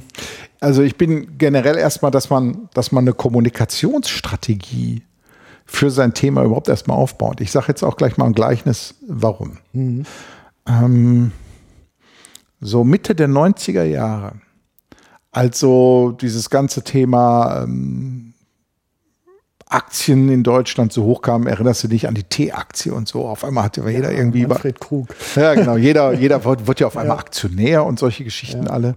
So, und dann haben auf einmal auch ein Umdenken bei den großen Unternehmen so einigermaßen stattgefunden. Und zwar haben die gemerkt, ähm, wir müssen jetzt viel, viel mehr kommunizieren aus folgendem Grund. Wenn wir hier nicht eine saubere Unternehmenskommunikation mit einer Kommunikationsstrategie, einer Vision, um Ziel aufbauen, für was stehen wir eigentlich als Unternehmen, dann bekommen wir ein Problem bei den Ratingagenturen. Mhm. Ne, die Ratingagenturen sagen, pass mal auf, wir sehen bei dem Unternehmen und das ganze Aktienthema ist ja immer irgendwie auf Hoffnung ausgelegt. Ja. Ne? Man hofft ja, dass irgendwo was passiert, wenn ich jetzt Aktien kaufe. Ne? Und wenn man nicht irgendwie eine klare Vision aufbaut, wo man hin will, wofür man steht und so weiter, dann sehen die Ratingagenturen, okay, da scheint irgendwie für uns jetzt etwas im Nebel zu liegen. Wir wissen nicht, wo die sich hinentwickeln und raten runter. Mhm. So, und dann haben Unternehmen gemerkt, Mensch, wenn ich jetzt im Rating runtergehe, ähm, dann muss ich mehr Geld für meine Kredite bezahlen ähm, mein Aktienkurs verschlechtert sich womöglich. Da hängt wieder mein Bonus dran als Vorstandsvorsitzender oder solche Dinge. Ich muss was mit der Kommunikation machen. Und so sind die dann hingegangen und haben sich da erstklassige Kommunikationsleute dann eingestellt, die dann erstmal, ich sag mal, das Profil eines Unternehmens erstmal gemeinsam erarbeitet haben. Wofür stehen wir überhaupt? Und dann dieses ganze Thema auch mit Kommunikations, mit fortlaufenden Kommunikationsmaßnahmen versehen haben. Und war so, ich sag mal, um die Nullerwende dann herum. Und äh, du hast, konntest dann beobachten, als dann dieses ganze Thema Web 2.0 aufkam, wie man ganz klar auch da die Chancen gesehen hat, in die Breite zu kommen. So, jetzt drehen wir mal um, was bedeutet das für die Jagd? Die Jagd hatte ja eigentlich, das ist meine Beobachtung jetzt so, mhm. Äh, in den vergangenen Jahren immer oder in, über viele Jahre eigentlich immer einen total starken Rückhalt in der, in der Politik auch. Mhm. Die meisten Politiker, die irgendwo unterwegs waren, die hatten irgendwo auch immer einen Bezug zur Jagd. Entweder haben sie selber getan oder in der Familie welche. Und somit war dieses Thema bei den ja, sogenannten Stakeholdern, nennt man das ja, bei denen, die eigentlich mhm. ähm, ähm, für Gesetze und so weiter sorgen, war das immer ganz, das Thema immer ganz gut präsent. Und ehrlich gesagt, so zu meiner Kindheit war auch ähm, das Thema Jagen noch kein irgendwie verbrämtes Thema ich weiß hier, unsere ganze Nachbarschaft auch, die hatten alle Tiere, die haben selbst geschlachtet und so. Das war vollkommen normal zu der Zeit, früher in den 70er Jahren auch. Mhm. So, insofern war das nicht schlimm, wenn irgendwo einer mal da an Reh schießt oder so. Das war vollkommen normal auch gefragt, ob man dann was mitbekommt oder so. Mhm. So, und das hat sich ja komplett verändert. Wir halten uns ja keine Nutztiere mehr zu Hause. Ne, ich erinnere noch so an Thema Bergmannskuh, das war immer eine Ziege. Jeder Bergmann hatte immer auch die Werkswohnungen, die damals gebaut wurden für die Bergleute, die hatten immer einen Schweinestall oder einen Ziegenstall mit dabei. Der gehörte von vornherein beim Bauen schon mit dazu. Ja. Weil man wusste, die Leute haben ein paar Hühner, ein paar Kaninchen und solche Dinge alle. Ist ja komplett ausgestorben. Mhm. Kein Mensch hat heute mehr Nutztiere irgendwo. Das sind wirklich so eher die Ausnahmen, die im ländlichen Bereich da wohnen. Aber wir wohnten mitten in einer, ja, im Ruhrgebiet, mitten in einer Metropole, den dicht besiedelten Raum Europas und hatten Nutztiere. Ja, vollkommen normal. So, und ähm, das ganze Thema hat sich ja verändert. Auf einmal werden Leute groß in Umfeldern, die mit Nutztieren nichts mehr am Hut haben, die mit Jagd nichts mehr am Hut haben und die werden älter und besetzen dann auf einmal auch politische Ämter und sind komplett entkoppelt auf einmal von dem, was eigentlich äh, jahrelang wunderbar funktioniert hatte. Nämlich diese, diese Kombination zwischen Jagd und Politik. So, und jetzt stellt man auf einmal fest, dann kommt auf einmal so ein, ja, so ein interaktives Internet durch die Tür, was auch nicht weggehen will irgendwie. Äh, Im Gegenteil, das wird immer noch schwieriger. Und man stellt auf einmal fest, dass auf einmal so eine Demokratisierung von Meinung hochkommt. Ja, wenn du dir anschaust, wir machen ja jetzt hier gerade nichts anderes, wir machen gerade Meinungen. Ne, wir gehen hin, wir haben hier einen Rechner mit dem einfachsten Equipment und irgendwie mit so einem 20-Euro-Account, wo man so einen Podcast hosten lassen kann, ne, kann man auf einmal Meinungen verbreiten und wunderbar ins Internet spielen. Du musst gerade so grinsen, ist ja auch eine Frechheit in der Demokratie, eine eigene Meinung zu haben. Ja, das genau, richtig. Ne? So. Skandal. Ne? Ja, und vor allen Dingen, das Schlimme ja. ist ja, man kann ja auch noch verbreiten. Ah. So, und auf einmal sind alte Regeln, die ja Jahrzehnte, Jahrhunderte lang wunderbar gegelten haben, nämlich die gegolten haben, nämlich die Kombination zwischen Jagd und Politik, ja. die sind auf einmal überhaupt nichts mehr wert. Auf einmal ist die Öffentlichkeit die, die die Meinung macht und die natürlich auch dieses ganze Thema der, ähm, der, der, der politischen Rahmenbedingungen komplett verändert. Mhm. Ne, da kommt auf einmal ein Druck hoch, da kommen auf einmal Themen hoch, da da träumt man von hier. Ich nehme alle allein hier mal bei uns in Nordrhein-Westfalen dieses ganze Thema des, des neuen Jagdgesetzes, wo man wirklich drüber nachdenkt, ähm, ähm, warum ist das eigentlich so gekommen? wäre mal wirklich mal so eine eigene Untersuchung wert, mal zu schauen, wie ist da eigentlich die Entstehung von dem Jagdgesetz gewesen und wer hat da eigentlich ja, Kommunikationsarbeit vielleicht äh, verschlafen, nicht richtig gemacht und so weiter. Mhm. Und das ist so ein Thema, da müssen wir uns, also die Unternehmen haben sehr früh verstanden, was das bedeutet, eine saubere Kommunikationsarbeit zu machen, um ähm, ähm, dann Themen in richtige Richtungen zu steuern. Mhm. Und genau in diese, in diese Arbeit, die steht meiner Meinung nach uns noch bevor. Wie gesagt, ich habe hier überhaupt gar keinen Einblick intern in irgendwelche Jagdverbände oder so. Ne, ich kenne das nur, ich bin zwar Mitglied auch in hier Landesjagdverband und auch bei uns in so einem Hegering und solche Geschichten alle, lese auch immer die Post und die, die, die mhm. Publikationen, die da kommen und informiere mich natürlich auch im Internet und stelle mit, ja, ich sag mal schon fast so ein bisschen mit Bestürzen fest, dass dieses ganze Thema der Öffentlichkeitsarbeit, wofür ja, wie ich gerade vorgelesen habe, da auch der Deutsche Jagdverband steht, mit keinem Vorstandsressort versehen ist. Ja. Ne? Also wo ich dann denke, hey Leute, ist mit einer der wichtigsten Themen, das sichert unser Überleben eigentlich. Ne?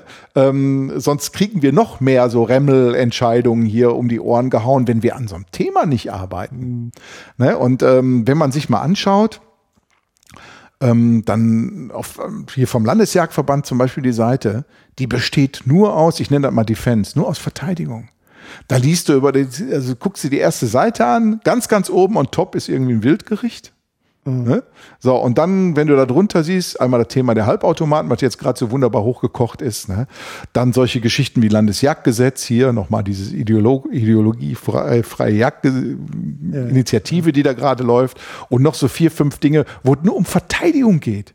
Ne? Wir müssen dagegen kämpfen, wir müssen dagegen kämpfen und wir müssen dagegen kämpfen. Und man muss mal überlegen, will ich das jetzt noch weiterführen, weil das nimmt kein Ende. Mhm. Irgendwann kommt einer, der uns irgendwie verbietet, dann auch noch irgendwo ähm, bestimmte Kleidung zu tragen und so, und dann steht man da auf einmal. Ne?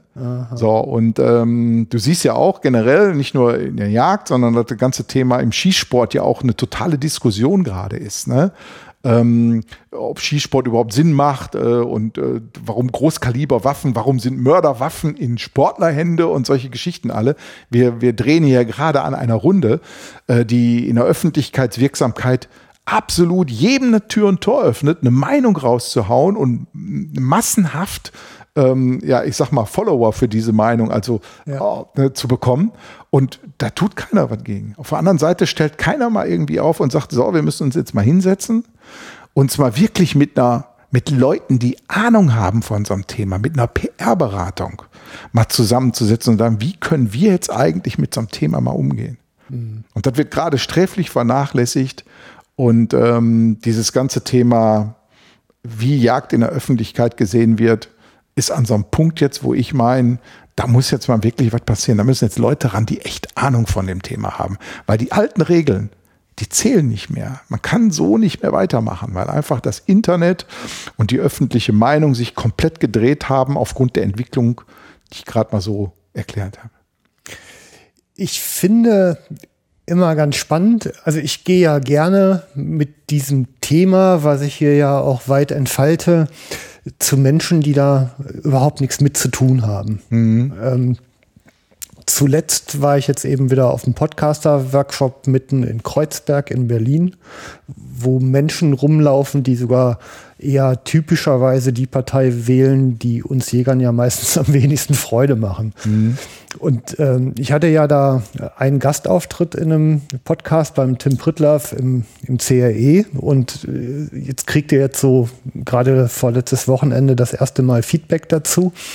Ähm, da war wirklich also so haben wir das noch nie gesehen. Ähm, auf einmal, dass es so komplex ist. Also ganz viel Erstaunen, ganz viel Informationshunger auch dazu. Mhm. Und wenn ich das jetzt so wieder mit anderen Perspektiven verknüpfe, also es gibt ja keinen überlieferten Fall, dass man den, den Gegner des eigenen Standpunktes von einer anderen Meinung überzeugt hätte. Also es geht ja eigentlich vor allem um die, die nichts wissen, also die sich mit dem Thema noch nicht auseinandergesetzt haben, mhm. ähm, die mit dem Gedankengut zu infizieren, zu identifizieren, ähm, da in einen Dialog zu bekommen, was so gut wie überhaupt nicht stattfindet. Also wenn ich jetzt mal auch auf so andere Veranstaltungen, die jetzt so mit Naturschutz oder Landnutzung oder sonst was zu tun haben, ähm, da, da finde ich quasi nie Kollegen wieder, ne? Mhm. Also aus der Jägerszene. Ja. Und das ist ja einfach ein Versäumnis. Ich meine, vielleicht sitzt man da so gerne ja. auf dem Hochsitz mit sich selbst, weil man so gerne mit vielen Menschen kommuniziert. Ne? Also ja. Das ist nicht der Fall. Ne? So, und da muss man mal überlegen. Aber ich, ich bin da, komme da nochmal zurück, so, ähm, die ganze Branche ist da gefragt, aber natürlich auch muss man sich überlegen, der Fisch stinkt auch oft vom Kopf zuerst und was muss passieren eigentlich in den Strukturen, ähm, der, der, der Top-Verbände, wo man drüber nachdenken muss, wie wichtig ist uns dieses Thema Öffentlichkeitsarbeit, Öffentlichkeitsarbeit. Da muss man dran. Das ist die PR, die die Unternehmen schon lange sehr gut machen und äh, wie man so ein Umparken im Kopf bei den Menschen eigentlich hinbekommt. Park mal dieses Thema Jagd von diesen Bildern ab, die du bei YouTube gesehen hast, von Zerstörung mhm. und Tod, in so eine Richtung von, das ist ein absoluter Mehrwert für unsere Kulturlandschaft. Ja, also so Wörter, die auf Schutz enden, ne? Naturschutz und Tierschutz zum Beispiel allen voran, mhm. ähm, die haben wir doch quasi überhaupt nicht belegt in der öffentlichen Debatte. Und wir sind eigentlich die Ersten, die sie belegen müssten, weil wir es ja praktisch tun und in Verantwortung handeln. Ne? Ja, ich sag mal, ja. kleines Beispiel. Das, das glaubt ja kein Mensch, ne? aber wir haben jetzt einen Weg abgesperrt wo keiner mehr mit dem Geländewagen durchfahren, weil da so große Pfützen sind, dass die voll mit, mit ähm, Kaulquappen sind. Ja. Haben, da muss jetzt keiner mehr fahren, den sperren wir jetzt mal ab. Ne? So, das ist Tierschutz schon, der beim Kleinen anfängt. Mhm. Äh, das sind natürlich Frösche kein jagdbares Wild, das könnte uns theoretisch egal sein, aber der Wunsch an dem, an dem, an sich der, an der Natur zu erfreuen, ähm, das ist jetzt letztendlich etwas, was für alle Bürger da natürlich zur Verfügung steht. Ja, ja mhm. genau. Und äh, wir müssen viel, viel mehr an so Themen arbeiten, wo wir genau das eigentlich mehr in den Vordergrund stellen. Und na, bei den Menschen dann eben dieses Umparken im Kopf von der ganzen Jagd, ähm, von der ganzen Jagdszene eigentlich mal hinbekommen. Und da ist natürlich auch die, die Arbeit, so wie du die machst, mit diesem Podcast, wo wir auch Menschen mit erreichen. Mhm. Ne, das ist ja auch äh, etwas, wo eine ganz spezielle Community drauf anspricht. Oder eben dieses Ansprechen der Menschen direkt, wenn du irgendwo unterwegs bist und mal mit denen über diese Themen redest. Da er übrigens, da kommen bei mir auch immer die komischsten Dinge mal raus. Ich habe vor kurzem mit einem Banker zusammengesessen, der mir erzählt auf einmal, wo ich dann sagte, ja, ich war am Wochenende jetzt da unten im Hunsrück und ab und zu gehe ich da zur Jagd. Oh ja, sagt er, ich bin Fliegenfischer. Ne? Ja. Auf einmal kommt er mal raus, der ist auch hier, zwar seinen schönen Anzug sitzt er dann da, aber auf einmal ist er unterwegs in so eine Richtung, wo man sich vorstellen kann, dass er da irgendwo mit Gummistiefeln dann an so einem Teich steht und ja. Fliegenfischt. Ne? Ja, genau. Mhm. So kommen viele zusammen. Ja, da ist äh, viel mehr Community und ich meine, ich sagte ja auch irgendwie, die, die Nichtjäger werden hier unter den Hörern immer mehr, was mich über die Maßen freut. Das ist mhm. ganz großartig. Ne? Mhm. Und die Vielfalt. Aber nochmal zurück auf ein anderes. Wenn ich mir Kampagnenarbeit so gucke, also ich bin ja kein Experte im Thema, ich bin nur, ich vielleicht ein, ein einigermaßen konzentrierter Beobachter. Wenn ich jetzt solche äh, Kampagnen beobachte, nehmen wir jetzt zum Beispiel mal Glyphosat, da ist ein Entscheidungspunkt äh, an einem bestimmten Datum im Europaparlament zum Beispiel und da wird mit einer irren Konsequenz eine Welle aufgebaut, die genau zu diesem Zeitpunkt dann bricht. Mhm. Ne? Also da kann man, das kann man systematisch verfolgen, wie das funktioniert. Mhm. Und ich gucke da jetzt ja eigentlich nur bei Twitter drauf. Das wird ja auf anderen Ebenen auch noch so sein. Also es gibt so Themen, gerade Glyphosat ist ein wunderbares Beispiel. Ja. So. Ähm, trotz aller sozialen Medien und Informationskanäle, die uns heutzutage zur Verfügung stehen, ist Glyphosat. Und ich glaube, ich bin aufmerksamer Mensch auf diesem Planeten und versuche immer zu sehen, was eigentlich um mich herum passiert. Ist dieses Thema Glyphosat bis vor ein paar Wochen vollkommen an mir vorbeigegangen. Und ich glaube, das geht fast allen so. Das Wort Glyphosat kannte, glaube ich, vor einem halben Jahr kein Mensch in Deutschland, ja. außer ein paar Experten. So, und auf einmal wird so ein Thema hochgekocht. Und äh, da gibt's ja mehrere Beispiele für. Brand Spa ist ein so ein Beispiel. Ne, ja, das war das erste große, glaube ich. Ne? Genau, richtig, ne, wo diese Ölplattform da auf einmal so bekämpft wurde, wo man festgestellt hat. Eigentlich die, ein Haufen Blech gewesen. Äh, ein Haufen Blech gewesen und vor allen Dingen das, was man hinterher damit gemacht hat, war viel, viel schlimmer als das, was, ja. was man eigentlich damit geplant hatte. Ne? Und solche Dinge alle. Und das sind natürlich, daran siehst du aber, wie Profis arbeiten in der Kommunikation. Ja. Die ganzen NGOs, die so eine Richtung solche, solche Dinge aufbauen, die haben eine wunderbare Arbeit machen, die im Bereich der Kommunikation und PR. Da sind die Profis drin. Die machen, die arbeiten ja mit Bildern. Ja, die sind ja, ja, unglaublich. Mit Bildern, die für ihre Sache positiv sind und das, was die eigentlich dagegen bekämpfen, absolut vernichtend sind teilweise. Ja, ja, vor allem jeder, der davon betroffen ist im Negativen, also das ist ja jetzt so ein Krieg, wo Naturschutz gegen Landwirtschaft im Wesentlichen unterwegs mhm. ist. Wenn die davon betroffenen Landwirte aufschreien, schaffen die eigentlich nur noch eine größere Aufmerksamkeit für diese Kampagne. Das ist Absolut. ja das Tolle. Mhm. Absolut. Und ähm, weißt du, das ist ja so, die Landwirtschaft, das ist momentan, ist das ja in der Öffentlichkeit eigentlich noch so ein Ding, die so ja unter dem, unter dem großen Teppich gekehrt sind. Also sie sind nicht gerade irgendwie besonders von der Meinung her positiv als auch negativ geprägt irgendwo. Die sind so in der Mitte unterwegs irgendwo. Hm. Man weiß, okay, Landwirte, die brauchen wir, die machen hier unser tägliches Brot hier, indem die Getreide anbauen und so weiter. Äh, aber man hat auch, man sieht auch, dass sie da rumjammern wegen Milchpreisen und so weiter, sollen sich nicht so aufregen, ist ja immer halt der Markt so und solche Dinge, solche, solche Sachen hört man ja da. Kann ganz schnell kippen, durch solche Kampagnen kann auf einmal eine komplette Branche wie Landwirtschaft auf einmal in so ein absolut negatives Thema reinkommen. Mhm. Nehmen wir mal dieses Beispiel hier. Ähm, bei den 350 Hektar bei uns im Jagdrevier, die Feldflur sind, ist der größte Teil, der angebaut wird, überhaupt keine Nahrungsmittel mehr, sondern zur Energiegewinnung. Ne? Mhm. Silomais, Weizen und solche Dinge alle. Und äh, wenn so was mal die, die, die ähm, Öffentlichkeit, dann, was meinst du, wenn dieses Thema mal wirklich hochgekocht wird, dass die meisten Landwirte eigentlich Dinge anbauen, die nicht mehr gegessen werden. Ne? Was meinst du, wie schnell auf einmal die Meinung von so einer, von so einer kompletten Branche kippen kann? Und wie die Bauernverbände, sag ich mal, die sind auch, äh, die könnten sich auch besser aufstellen in der Richtung. Die leiden eigentlich unter dem gleichen Problem. Ja, das gleiche Problem, ne? Ja. Genau. Und äh, da siehst du, die Branche ist nur noch eben halt ein bisschen ähm, weil die wahrscheinlich auch nicht so viele negative Bilder haben, ähm, was Landwirtschaft angeht, also Farming, reines Farming angeht. Ne? Ist es denn überhaupt möglich, so ein ähm, Thema anders zu konnotieren? Also ich meine, ich suche da ja auch immer, ich meine, wer, wer handelt, hat natürlich immer ein Risiko, Fehler zu machen und an dem kann man dann durchs Dorf gezogen werden, mhm. an diesen Fehlern. Ne? Und ich meine, unterm Strich, natürlich töten wir, und da kommen wir, also ich meine, da müssen wir zu stehen, hilft ja nur alles nichts. Ist so. Äh, äh, hm? Der Tod kommt aber auch ohne uns, ne? Mhm. Also so komme ich dann oft da um die Ecke. Aber ist es denn überhaupt möglich, solche Themen wieder so zu besetzen, dass man hier den Platz in der Gesellschaft bekommt, der einem eigentlich gebührt? Da bist du bei einem ganz, ganz wichtigen Thema.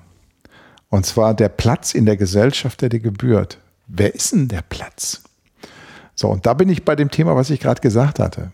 Eigentlich muss man sich mal hinsetzen und mal dieses ganze Thema Jagd und welchen Platz in der Gesellschaft man eigentlich besetzt und auch besetzt haben möchte, den muss man mal definieren. Ja. Der ist nicht der, den man vor 50 Jahren vielleicht mal definiert hat. Der ist, der ist ein komplett neuer. Den kenne ich aber gar nicht. Ne? Das ist so eine Geschichte, die, da muss man jetzt mal ran und mal sagen, okay, wie ist eigentlich die Jagd im, im Auge der Gesellschaft im Jahre 2025, also in neun Jahren. So, und da muss man mal gucken, wie möchte ich denn eigentlich dastehen? Und dann muss man sich Maßnahmen überlegen, wie man da hinkommt, dieses Bild auch zu erfüllen. Also die Sehnsucht nach dem Meer, die wir genau. vorhin angesprochen Richtig. haben. Ja. Komplett. Ja. Und dieses, ich sehe diesen Prozess nicht. Aber den haben wir ja auf vielen Ebenen. Ne? Das ist in der Politik genau das Gleiche. Ich wünschte mir, dass mir mal ein Politiker mich mal einlädt zu einem Workshop, den wir mit vielen Unternehmen machen. Unternehmen sind da ganz clever. Die sagen, Mensch, komm, wir wollen mal gucken, wo stehen wir eigentlich in fünf Jahren, wie kommen wir da hin und wie müssen wir eine Strategie entwickeln, um dieses Ziel zu erreichen, dass die Vision dann erfüllt. Das wünsche ich mir von der Politik, dass mich mal einer einlädt und sagt, Mensch, du machst du so Workshops zu dem Thema, äh, lass uns mal zusammensitzen, wie wir 2025 in Deutschland eigentlich leben wollen. Wie sieht unsere Vision von unserem Land aus? Jetzt auch unter dem, dem äh, Einfluss der vielen Gäste, die wir da auf einmal in, in unserem Land mit reinbekommen haben. Wie integrieren wir die? Wie, wie funktioniert dieses Ganze auch? Da haben wir überhaupt gar kein Bild von. Und genauso wenig natürlich auch für unsere, unser Thema der Jagd. Wie wollen wir von der Gesellschaft in neun Jahren wahrgenommen werden? Äh, ich habe ähm, ja unlängst die Publikon veranstaltet und ähm, naja, ich muss ja dann auch ein bisschen vortouren, wenn ich die schon veranstalte mhm. und habe dazu eine Rede von Günter Grass gewählt, die er 1967 gehalten hat, wo es übrigens auch eine große Koalition gab. Und die habe ich halt, da habe ich einen Remix von gemacht und da geht es im Kern darum, ähm, die Unruhe als erste Bürgerpflicht auszurufen. Also ich habe halt das gesagt, ähm, hier wedelt der, der Schwanz mit dem Hund. Die ganze Politik, die Parteien, die Regierung, die Opposition, die Behörden und auch die Verbände sind unsere Angestellten. Die haben unsere Interessen zu vertreten. Wir finanzieren die, wir setzen die ein. Also müssen wir denen auch erklären, wie unsere Interessen sind, dass die auch genau wissen, wo richtig und wo falsch ist. Ähm, das ist etwas, ich meine, manchmal läuft man ja vor und dreht sich um und dann ist hinter einem irgendwie keiner mehr. Also es war jetzt nicht gar nicht so, aber es ist im, ich sag mal, im Vergleich zu dem, dass andere so auf die Füße stellen und die Bedeutung, die es ja insgesamt hat, ähm, doch verblüffend wenige, die sich mobilisieren lassen. Mhm. Ähm, das ist auch etwas, was mich ein bisschen frustriert, wenn ich ganz ehrlich bin. Ne?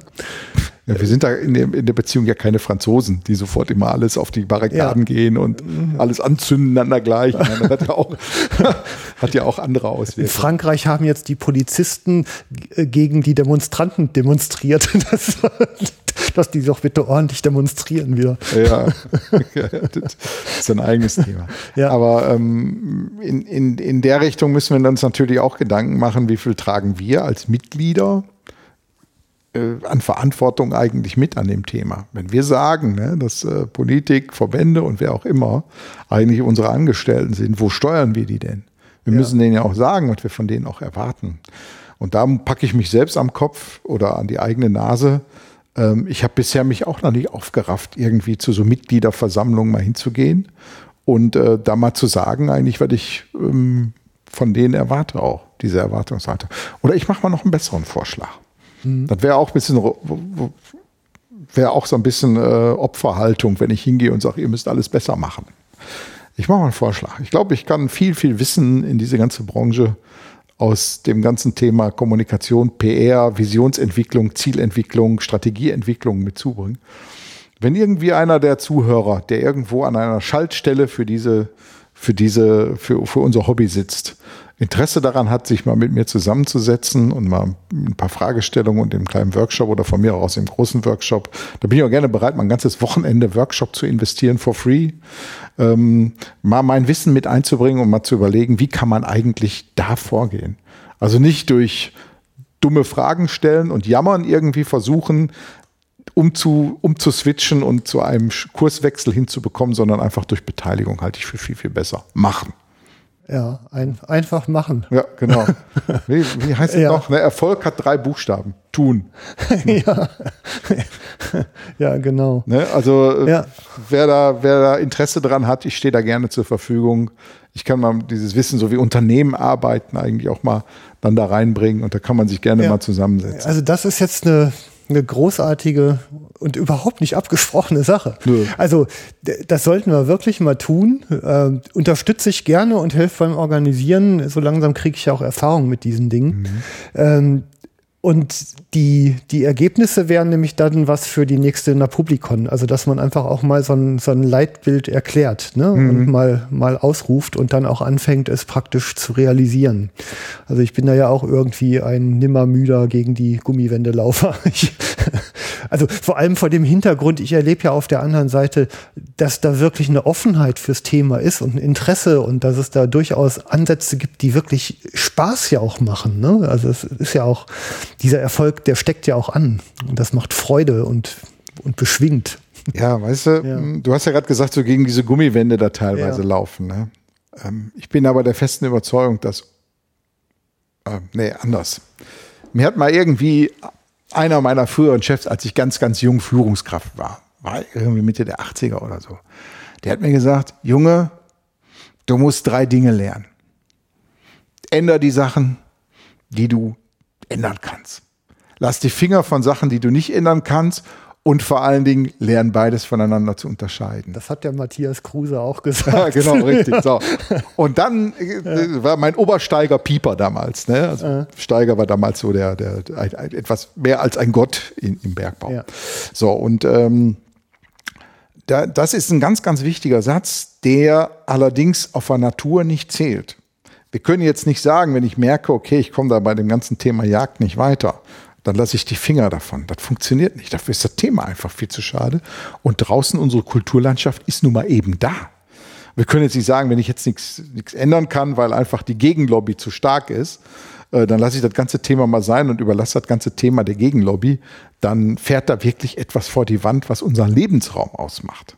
Mhm. Und wir müssen gucken, dass wir sagen, okay, dann muss ich mir eine andere Strategie ausdenken. Ne? Es gibt ja dieses ähm, äh, ähm, Mäuse, Mäusebuch für Manager, wo ja. Ne, ja. So, wenn ich irgendwo merke, an der Ecke finde ich keinen Käse mehr, dann muss ich nicht sagen, ich stelle jetzt um auf Fleischwurst oder so, sondern ich muss überlegen, wie kann ich meine Strategie ändern, um weiter an den Käse zu kommen. Und genau das müssen wir tun. Wir können dieses Thema keinem anderen überlassen. In einer der letzten Sendungen wurde ja mal wunderbar auch gesagt, so dass ähm, jeder, der irgendwo in so eine grüne Partei eintritt oder irgendwo, äh, irgendwo in so einem Naturschutzbund unterwegs ist, sich auf einmal, ich sag mal, als, als befähigt fühlt, Aussagen über Natur machen zu können, ohne überhaupt ein Grundwissen von vielen Dingen auch zu haben. Nur alleine, weil dieses Parteibuch oder dieser, dieser Mitgliedsausweis schon dieses so sagt. Mhm. Äh, da sind wir doch ganz anders unterwegs. Wir haben wirklich grünes Abitur, wir können über viele Dinge Zusammenhänge herstellen und das sollten wir auch viel, viel mehr nutzen und auch einsetzen. Ja, Aber wie gesagt, auch in der Kommunikation mit. Und da nützt nichts, wenn man so liest, hier, wir machen hier so Waldlehrpfade oder so. Das sind so kleine Dinge, die müssen eh gemacht werden. Ich bin dabei bei so Themen ständig immer mal wieder über unser Thema ganz breit in der Öffentlichkeit auch reden. Mhm. Da können wir auch hier von unserer Angela Merkel wunderbar lernen. Ne? Wir erinnern uns alle an dieses ganze Thema. Die meisten wissen das gar nicht mehr. Wir hatten mal 16 Prozent Mehrwertsteuer. Ja, lange her. So. Ich kann mich nur an 14, glaube ich, oder 11 ja, erinnern. Genau, richtig. Ja. So, und ja. da wurde so lange über dieses Thema Mehrwertsteuererhöhung geredet, zwei Jahre lang. Und als sie dann kam, hat sich kein Mensch mehr aufgeregt. Weil das Thema so lange penetriert wurde und immer in der Öffentlichkeit ja, irgendwie war. Und dann war das irgendwo, jeder, jedem war klar, das kommt jetzt. So, und dann ist gut. So, und genauso ähnlich muss man überlegen, dieses, Thema der Wiederholung, wie wichtig das Ganze in der Kommunikation ist, das müssen wir irgendwie versuchen aufzubauen, aber immer einer großen Strategie und einer Vision folgend. Mhm. Und die muss ausgearbeitet werden. Ich sehe nicht, vielleicht gibt es sie ja, ne? dann ist sie aber schlecht kommuniziert, weil ich kenne sie nicht als, als, ähm, als Jäger. Ähm, vielleicht gibt es die ja, dass irgendwo einer mal formuliert hat, wie soll Jagd in der Gesellschaft in ein paar Jahren verankert sein. Ich sehe es momentan nicht. Und ich glaube auch nicht, dass das wirklich existiert, dass sich da einer Gedanken drüber gemacht hat. Was ich sehe das im Moment auch nicht. Also, aber genau das ist aber der, der Bedarf, der steht. Ja. Absolut. Das sehe ich auch so, ja. Und da ist so viel zu tun. Ich finde auch ganz spannend, so im Praktischen, wenn man draußen in, in den Revieren und in der Welt so unterwegs ist, dann findet man auf der Sachebene so viele Gleichgesinnte, auch ohne Waffe in der Hand. Hm. Also der, der Insektenforscher, der Insektenfallen aufsteht, um überhaupt mal zu monitoren, was gibt es hier noch an Viechern zum Beispiel. Die sollte man sich ranpfeifen, wenn man ein ernsthaftes Interesse an Botenbrütern und Niederwild zum Beispiel hat. Ja, also Exakt. das ist, mhm. ne, da, ich meine, wir sind verantwortlich für Lebensraum. Und äh, das steht ja schon in Paragraph 1 Bundesjagdgesetz, dass erst die Hege kommt und dann die Jagdausübung. Und zwar in genau der Reihenfolge. Und ähm, das sind ja eben Dinge, die kann man praktisch tun. Da kann man praktisch auf der Arbeitsebene Schulterschlüsse schaffen und im Sinne der Sache natürlich die Bündnisse hinkriegen. Es ist doch total bescheuert, immer nur auf den Feind zu gucken. Hm, die wollen absolut. doch an vielen Stellen genau die richtigen Dinge. Ähm, der Punkt ist halt nur, dass wir es unten mit den Fingern sensibel am Lebensraum doch entscheiden sollten, was in genau dem Fall unter den Bedingungen das Richtige ist und da jede Unterstützung nehmen sollen, die wir finden können. Ähm, und damit vermeiden wir doch ganz genau, dass unsere Großkopferten, die ganz weit weg sind, die Entscheidungen treffen. Absolut. Also wenn man mit nicht jagenden Naturschutzmitgliedern redet, die haben nämlich genau die gleichen Probleme wie wir auch. Mhm. Die fühlen sich ab irgendeiner Stufe nämlich auch überhaupt nicht mehr verstanden und haben an einer konkreten Sache ganz andere Bedarfe, als die sie politisch vorgegeben werden. Naja, richtig. Das ist ja das, was du auch ja. schon in den Sendungen gesagt hast, dass auf der Arbeitsebene eigentlich alles wunderbar funktioniert. Und sobald dann die obere Ideologieebene mit dazwischen kommt, ähm, läuft alles schief. Ja, da sind wir wieder bei der Bürgerpflicht zur Unruhe. Ne? Mhm. eigentlich ja, richtig. Ich, also mir geht auch da Christian nicht aus dem Kopf, Christian Neitzel, ne, mit dem ich über Falldämpfer gesprochen habe. Mhm. Der hat halt gesagt, wir stellen unseren Antrag und der wird dann negativ beschieden und dann senken wir unser Haupt, machen eine Schmolllippe und sagen allen unseren Freunden, konnte sowieso nichts mhm. machen, hat keinen Sinn. Mhm. Genau das Gegenteil ist richtig. Ja. Da müssen wir alle sagen, und jetzt stellt ihr auch eure Anträge, damit die wir zu tun haben. Ihr müsst die damit beschäftigen. Und wenn das ganz viele tun, auf ganz vielen Ebenen, und man diese Information irgendwie zusammenträgt und über unsere Vertreter ausgießt, dann werden die gar nicht mehr anders können, als unsere Interessen zu vertreten. So rum läuft der Hase, glaube ich. Ja. Ich meine, äh, wir ja. haben jetzt diese Diskussion jetzt gerade letzte Woche kam ja dieses Gerichtsurteil in Nordrhein-Westfalen wieder abgelehnt, hier dieses ganze Schalldämpfer-Thema. Ne? Ja, ja, genau. Richtig. Ja. Und äh, jetzt sagen natürlich alle genauso, wie du gerade beschrieben hast. Siehst du, geht ja gar nicht. Hier, ne? Ja. Ja. Und äh, du siehst ja gerade gerade bei dem bei dem ähm, Halbautomaten-Thema, dass jetzt gerade so der Landwirtschaftsminister reagiert, weil er gemerkt hat, da ist irgendwo ein Gerichtsurteil gelaufen.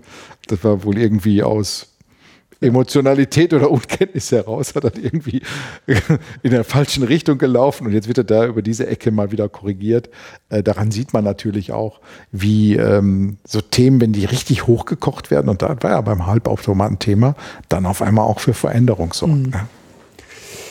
Also strukturell, also ist jetzt so eine laienhafte Beobachtung, aber ich sehe eigentlich immer, wenn ich diese Kampagnenarbeit beobachte, so die drei Säulen, die sind ähm, Finanzierung, Lobbyismus und Öffentlichkeit. Und die bedingen sich so gegenseitig. Also kriege ich viel Öffentlichkeit, kriege ich schon mal Geldfluss. Mit Geldfluss äh, kriege ich wieder Einfluss bei der Politik, darüber kriege ich wieder mehr Geld, wieder mehr Öffentlichkeit und potenziert sich irgendwie. Und irgendwann sitze ich halt auf dem Schoß vom Minister, scheinbar. Mhm. Vollkommen richtig. Also man sagt ja, ja äh, also im Marketing spricht man, sagt man immer, äh, Buzzwords generieren Budgets. Ne? So. Ach, ne, okay. So, so, ne? also ich muss die richtigen Buzzwords ja. bedienen. Geh mal heute irgendwo hin oder ich sag mal, du hast ja mit Sicherheit beobachtet, so die vor zwei, drei Jahren, wenn du irgendwo hinkamst und hast gesagt, ich habe hier ein Nachhaltigkeitsprojekt ja. dann waren sofort alle da, weil jeder auf der Webseite dieses ganze Thema Nachhaltigkeit als Unternehmenswert hatte. Und wenn du irgendeine so Geschichte da hattest, ein Projekt zu dem Thema, dann kriegst du sofort Geld für solche Dinge. Ne? Mhm. Das geht immer durch. Ne? Ähm, und äh, so, man muss immer gucken, wo ist man in dem Zeitgeist unterwegs und wo kann man in so Wellen dann natürlich auch mitschwimmen und dementsprechende Budgets auch abgreifen. Das ist übrigens ähm, mit einer der der äh, Kernkompetenzen von vielen Beratern. Die, siehst du, was ich so beobachte, ist, dass viele immer diese Buzzword-Themen abgreifen. Heute ist er in dem Thema unterwegs. Okay. Also äh, ich sag mal, vor fünf Jahren irgendwo im Thema digitales Marketing unterwegs ähm, über, über Screens und dann irgendwie ein paar Jahre später auf einmal im Thema Mobile Marketing. Die besetzen dann so Themen und sind dann heute ein Experte dafür und morgen Experte dafür. Mhm. Funktioniert wunderbar und sieht man an so Beispielen auch. Aber jetzt konkret zu unserem Thema, lass uns doch mal überlegen. Ich habe bis jetzt in der jetzigen Sekunde keine Idee, wie denn sowas funktionieren könnte in unserem Bereich. Mhm. Ne, wenn man sich so mal ansieht, ähm, ich fange jetzt einfach mal an, hier so zu brainstormen. Mhm. Das ist auch mal was Neues, dass man in so einem Podcast mal mit so einer Ideenentwicklung anfängt. Klar. Aber das ist so klassisch so, ja. wie wir Workshops auch immer machen. Nehmen wir uns mal an, wir hätten mal eine, eine Prognose darüber, wie viel Fallwirt, Fallwild eigentlich wir im Jahr in Deutschland so haben. Mhm. Und welcher gesellschaftliche Schaden eigentlich dadurch entsteht. Ne, man weiß ja, dass verbeulte Autos da sind. Wir hatten vor kurzem äh, 80 Kilo Keiler, der vom Auto gelaufen ist bei uns im Revier. Ähm, alle Airbags auf und so. Man kann sich vorstellen, welcher Schaden ja, ja, da ist. Knallt. Mhm. Ne? Und wenn man jetzt mal überlegt, okay, da entstehen Schäden erstmal, aber das ist natürlich auch für das Tier nicht gut. Und wenn man sich mal überlegt, durch eine gezielte Bejagung gerade dieser Bereiche, wo diese Wechsel auch sind und so weiter, wie viel Schaden da eigentlich äh, begrenzt werden könnte. Wenn man da mal hingeht und im, im klassischen Business redet man da über diese Business Case Rechnung, ne, wie auf einmal die Aktivität von Jäger einen gesellschaftlichen Nutzen hat. Mhm. Ne, ein Tier wäre sowieso tot gewesen, aber einfach mal durch die Bejagung ganz einfach äh, das Wechselverhalten von Tieren da verändert, die einfach wissen, okay, in der Ecke, da knallt es öfters mal, da gehe ich nicht hin, wenn man mal so überlegt, wie man in diese Richtung geht. Oder wenn man mal zum Beispiel schaut, Dieses ganze Thema, das, was wir mit einer der Hauptaufgaben bei uns im Revier ist einfach Wildschadenverhütung. Mhm. Ne, wie, viel, wie viel Aufwand da reingesteckt wird, welcher gesellschaftliche Nutzen eigentlich dadurch entsteht. Wenn du siehst, ähm, dass man, wie viel, wie viel Stunden Jäger, und ich glaube, bei uns sind, wenn ich mal unsere Corona angucke, wir sind fünf Leute in dem Revier und wir haben ähm, locker 1000 Stunden pro Jahr die wir einsetzen für die Revierarbeit, von der wieder rund zu 60 Prozent Wildschadenverhütung oder ähm, ähm, Abarbeitung sind, ne, wo wir Wiesen wieder in 3D-Puzzle verwandeln und solche Geschichten alle.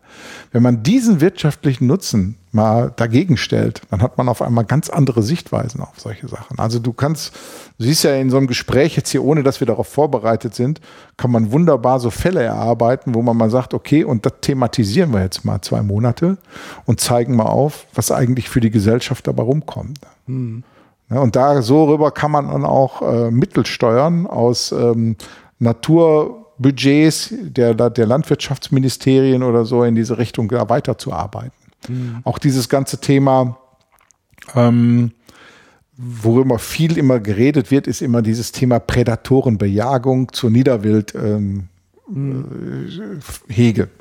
So, vom Wording her eigentlich schon eine Katastrophe. Ne? Mhm. Ne? So Prädatorenbejagung entspricht überhaupt gar nicht dem, was Menschen eigentlich verstehen. Predator war, glaube ich, mal so ein Film mit irgendeinem so Monster äh, ja, ja. von Haus Hollywood, so ja. in diese Richtung. King Kong gegen Godzilla. Ja, so in, in diese Richtung. Ne? Solche Bilder hat man ja. dann sofort im Kopf. Ne? Aber dass man mal ganz klar auch aufzeigt, wie man durch eine Steuerung überhaupt erstmal dafür sorgen kann, dass so eine Aktion wie Rettet den Kiebitz hier in Nordrhein-Westfalen überhaupt gar nicht notwendig ist, weil man sich sauber in diesem, in diesem ja, Wildtiermanagement ist ein blöder Begriff, aber genau in diesem Auskennen der, des Gleichgewichts der Natur. Ich habe vor kurzem eine Diskussion gehabt mit einem Freund von mir, ähm, wo wir auch darüber, über dieses Thema gesprochen haben. Und der sagte dann, lass das sein. Wenn ihr den Fuchs nicht schießt, irgendeiner wird den schon töten. Das ist ein natürliches Gleichgewicht. Das hat da bis jetzt immer funktioniert. Bevor es Jäger gab, haben die Füchse auch nicht überhand genommen. Ja, und dann habe ich ihm aufgeklärt, dass ganz schnell dann auf einmal Tollwut wieder zunimmt und solche Dinge alle, weil die Natur das dann natürlich anfängt selber zu regeln und ob man sowas dann haben will, ist natürlich auch die große Frage. Das sind so Themen, wo man über einen Hebel bekommen kann mit den ersten beiden Beispielen, die ich hatte, wo man wirklich über einen monetären Nutzen und damit fängt immer alles an in unserer Republik für viele erstmal interessant zu werden. Wenn man sieht, wo ist da ein Hebel, der wirklich Cash und Kohle bringt. Und so kann man ähm, wunderbar Kampagnen auch steuern, die dann auch finanzierbar sind über solche Dinge.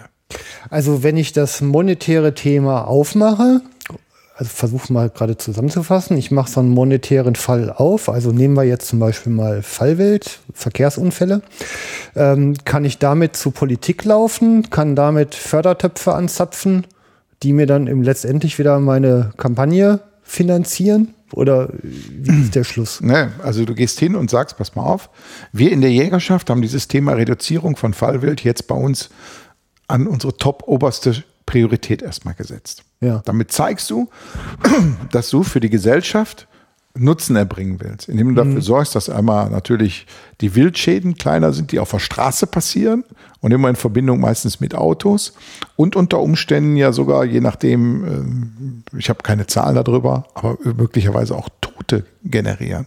Mhm. Ich weiß nicht, wie viel ich sag mal, zwölf Ender oder 16 Ender durch so eine Windschutzscheibe fliegen und dann Menschen töten. Ähm, die Zahl kenne ich jetzt nicht, aber gerade bei solchen Dingen, dieses zu reduzieren, kann man natürlich steuern, indem man sagt, okay, wir werden jetzt mal unsere Bejagung in diese Richtung mal verändern. Hm. So, und dann natürlich auch für diesen gesellschaftlichen, diesen volkswirtschaftlichen Schaden, entweder durch ähm, die, die Schäden an Autos, an ähm, oder eben dieses Leid der, der gestorbenen Menschen, dieser Familien zu reduzieren, das ist die Aufgabe, die wir jetzt erstmal haben. Mhm. Ne? Und ähm, da kann man dann auch mal aufzeigen, dass ähm, dieses Wild, was ja dann überfahren worden wäre, eigentlich dann ähm, ähm, eigentlich vermieden wird. An manchen Stellen, du kennst ja die Hauptwechsel in manchen Revieren, mhm. da kannst du dir die Uhr nachstellen, wann da wieder ein Wildschaden passiert ne? Äh, und Fallwild und, und Wildunfall ist. Äh, und dass man da sagt, okay, und da setzen wir jetzt mal einen Schwerpunkt dran, äh, deutschlandweit. Alle Jäger gehen jetzt mal in diese Richtung und machen das mal als Kampagne durch. Und wir gucken mal, ob wir irgendwo an den Zahlen was verändert haben. Hm. Alles, was irgendwo ähm, marktforscherisch, so sag ich das mal, macht, macht man im Marketing ja immer. Man macht immer eine Nullmessung. Von wo aus kommen wir überhaupt? Ne? Um dann zu gucken, jetzt machen wir mal eine Maßnahme und dann machen wir wieder eine Messung, eine Marktforschung und schauen, was hat die uns überhaupt gebracht. Mhm. Ne? Ähm, weil man hat im Marketing ganz viel Streuverluste. Man redet da immer so von 50 Prozent. Und äh, um die genau rauszukriegen, geht man ja hin und macht dann solche Untersuchungen, um zu sehen, welche Effizienzsteigerung hat man eigentlich durch eine Maßnahme. Mhm. Und einfach so dieses betriebswirtschaftliche und marketingtechnische da mal mit unterzubringen und zu kombinieren und daraus dann ein sauberes Kommunikationskonzept zu gießen, wäre vielleicht mal eine Maßnahme, die man so angehen könnte. Wie gesagt, mhm. alles jetzt mal entwickelt in den letzten fünf Minuten. Dadurch, dass man mal gesagt hat, lass uns da einfach mal gehen und mal gucken, wie funktioniert es woanders und wie könnten wir von anderen Bereichen, auch von der Wirtschaft eigentlich mal lernen. Mhm. Also ganz spannend. Ich denke ja immer, und das ist so meine Lebenserfahrung, die Dinge, die ich selber tue, die passieren auch. Ne? Also ist ja immer schwierig, je größer die Gruppe wird, umso schwieriger ist es, eine Homogenität hinzukriegen mhm. und dann auch eine Bewegung reinzubekommen.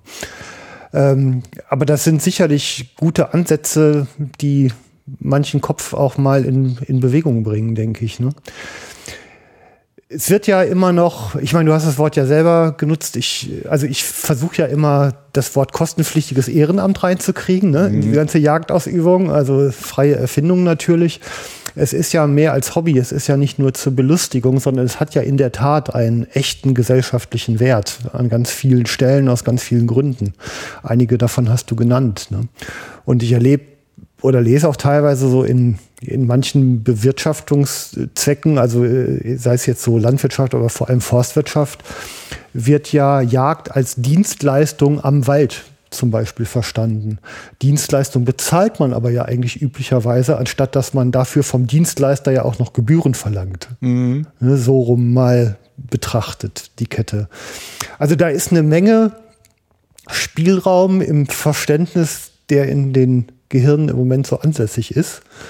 Und ähm, da ist, glaube ich, auch eine Menge Dialog erforderlich. Ne? Und, und ich glaube, wir müssen auch wieder ein bisschen mehr lernen, mit der Dynamik zu leben und der Unschärfe. Und uns mehr auf das konzentrieren, was uns vereint, als das, was uns trennt. Mhm. Ne? Also, da sind wir beim Jagdneid, den du erwähnt mhm. Ne? Absolut. Zum Beispiel. Absolut. Ja. Wenn du, wenn du ja mal so, du hast ja gerade wunderbar dieses kostenpflichtige Ehrenamt äh, an, an, angesprochen.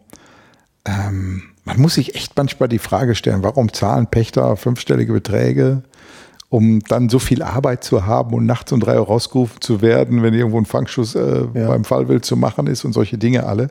Und sich dann noch äh, einmal pro Jahr wahrscheinlich mit dem Förster anzulegen, der wieder über zu viel Verbiss äh, klagt und fordert, dass äh, noch mehr Abschuss gemacht wird mit, äh, hm. mit äh, Vorzeigepflicht und solche Dinge alle. Ne? Also da kann man sich echt mal fragen, warum macht man das? Ne? Und das ja. hat ganz einfach damit zu tun, ich sag mal, Ehrenamt, Hobby, sind alles Begriffe, die das nur oberflächlich beschreiben. Ich so beobachte und was ich an mir auch so feststelle, ist dieses Thema Leidenschaft. Mhm. Ne? Und Leidenschaft ist etwas, also dieses Passion im Englischen ja. ist ja etwas, das ist rational überhaupt nicht zu erklären.